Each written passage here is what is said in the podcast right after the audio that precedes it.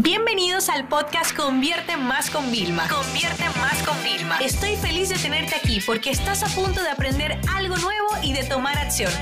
Así que prepárate para tu dosis diaria de estrategias, tácticas y herramientas para escalar tu negocio con fans, publicidad y contenidos.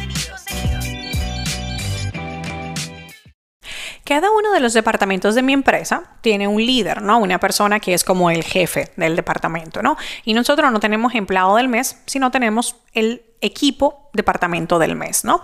Y por ejemplo, cuando yo le digo al equipo de copywriting, de contenidos y al equipo de publicidad, dentro de sus métricas, ¿ok? Que ahí tienen que trabajar departamentos juntos, está el CTR. ¿Por qué? Porque sale el tema del el CTR, ¿vale? Vamos a definirlo un poquito quizás antes.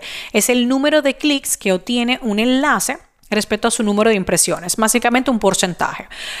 Por ejemplo, tú estás viendo en Facebook, ¿ok? Un anuncio, tú no haces caso, no haces clic, no hace nada, bien, tú sigues, sigue, sigue, pues ese comportamiento, imagínate que lo hagan todas las personas, la mayoría, entonces el CTR de ese anuncio va a ser muy bajo, va a ser menos de un 1%, cuando lo normal es que siempre esté como en un 2,5%, 3% en campañas de publicidad. Entonces el CTR para campañas de publicidad es eso que nos interesa. Para email marketing, por ejemplo, cambiaría, porque email marketing es abrieron el correo, pero qué porcentaje hicieron clic, o sea, cuántas personas realmente se fueron es mucho, tiene más impacto el tema de la acción, ¿ok? El interés ¿ok? El que la gente movió, hizo clic, que la gente nada más visualizó. Cualquiera puede visualizar. Tú estás en un centro comercial, ves las vitrinas, pero pocos entran en la tienda a profundizar. Entonces, imagínate que cuando tú entras en la tienda, ¿ok? Ese es el CTR, que ya tú decides entrar a explorar, es como tu clic digital, ¿no? Entonces, el CTR es muy importante para todo. En email marketing es clave, en campañas de publicidad es clave. Siempre vamos a estar midiendo esto. Inclusive en Google, en el reporte que a mí me mandan, de la parte analítica te mandan un reporte ejecutivo, ¿no? Te pone, mira Vilma, este mes eh, tú tuviste tantas millones de impresiones y tuviste este CTR medio en, en, tus artículos. Ok, perfecto. Por eso siempre tú verás que los titulares de los emails son buenos, los titulares de los artículos en blogs también tienen que ser llamativos. Por eso tú verás que también las creatividades y los anuncios en general tienen que ser creativos para fomentar este CTR, ¿no? Entonces, como te digo, vamos a intentar, no sé, a partir de un 2,5, 3, estar y entre un 3 y un 5 está muy bien. ¿Qué podemos nosotros hacer más cosas para mejorar? Porque ya te he comentado alguna. Mira, la calidad siempre gana a la cantidad. Es mejor que mandes menos emails de mejor calidad, que escribas menos artículos de mejor calidad, que hagas en vez de 40 anuncios malos, que hagas 10 anuncios buenos, ¿no? Por ejemplo, cuando hablamos de anuncios de publicidad, nosotros es bueno que como que el propio anuncio y el texto, todo junto, texto y creatividad, pues ya como que segmenten de forma adecuada para que no solo tengamos un buen CTR, sino que también luego tengamos conversiones buenas cuando nosotros queramos, ¿no? Cuando nosotros tenemos un buen CTR, los costes también de publicidad, ¿qué van a pasar? Que se van a estabilizar, inclusive podrían disminuir por una sencilla razón tus seguidores, o sea, tus personas interesadas, esas personas que hacen clic, están diciéndole a la plataforma publicitaria, hey, este contenido es relevante, vamos a seguirlo mostrando a más personas porque es un contenido que realmente ha encajado. Bien, eso mucho se pasa en negocios tradicionales que si hacen una vitrina no funciona, nadie pide nada de eso, pues igual tienen que rotar y cambiar la vitrina, ¿no? Porque no está funcionando. Lo mismo pasa en campañas de publicidad. Normalmente, por ejemplo, el tema de con preguntas, crear suspenso, utilizar verbos, utilizar emojis también, porque hace que las personas visuales como que le llamamos su atención. Em, utilizamos también el tema de cuando estamos creando los anuncios, ¿vale?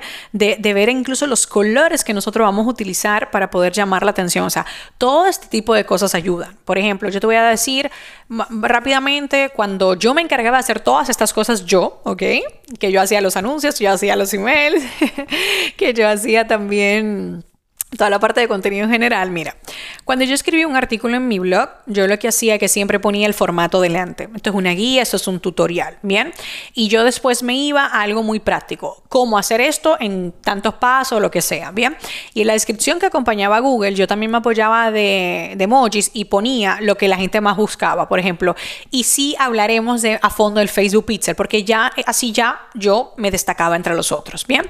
Cuando yo hacía el tema de los anuncios, yo yo lo que me gustaba muchísimo a veces hacer como experimentos y yo tenía como mi creatividad que hacía yo con mi foto, webinar gratis, venta, etcétera, oferta, lo que sea, pero también luego buscaba una imagen de esa del banco de imagen de publicidad súper llamativa con colores neón, eh, así como bien llamativos, ¿vale? Y entonces ponía siempre texto eh, he conseguido captar tu atención. Ahora veamos si esto es de tu interés, ¿no? Y como que me iba por el texto, como a irle introduciendo y ahí hay muchas técnicas que se pueden emplear, ¿no? Y cuando hablaba de email marketing, también intentaba ser como muy práctica y es me iba cómo conseguir esto en tanto, ¿vale? O cinco cursos gratis o eh, plantilla, o sea, yo me iba como siempre a la parte muy práctica. Pero ahora te voy a contar lo bueno y lo malo de eso, ¿no? Lo bueno era que la gente que era como yo, como que, mira, quiere ir directamente al grano, llegaba, pero ahí hay personas que tenemos que, imagínate, o sea, una persona promedio recibirá mínimo 50 correos al día entre correos promocionales y de su trabajo. Entonces, claro, si yo estoy compitiendo con 50, 70 correos al día, ser práctico me funciona para un grupo, pero no para todos. Entonces, por eso ya ahora tengo un equipo, etcétera, que se va trabajando y hacen un híbrido entre lo práctico, lo que genera el deseo, lo que fomente la curiosidad. Entonces, son mis recomendaciones tengan en cuenta que en cualquier cosa que ustedes hagan, siempre midan el CTR. Email marketing, anuncios, incluso en el tema de los artículos, en cualquier acción que nosotros hagamos, donde las personas tengan que hacer el intento, hacer esa parte de ese clic, ahí estaremos midiendo el CTR y es una de las métricas más importantes para nosotros determinar la calidad del contenido y la, cómo ha sido, cómo ha funcionado con nuestra audiencia. Esta sesión se acabó y ahora es tu turno de tomar acción. No te olvides suscribirte para recibir el mejor contenido diario de marketing, publicidad y ventas online.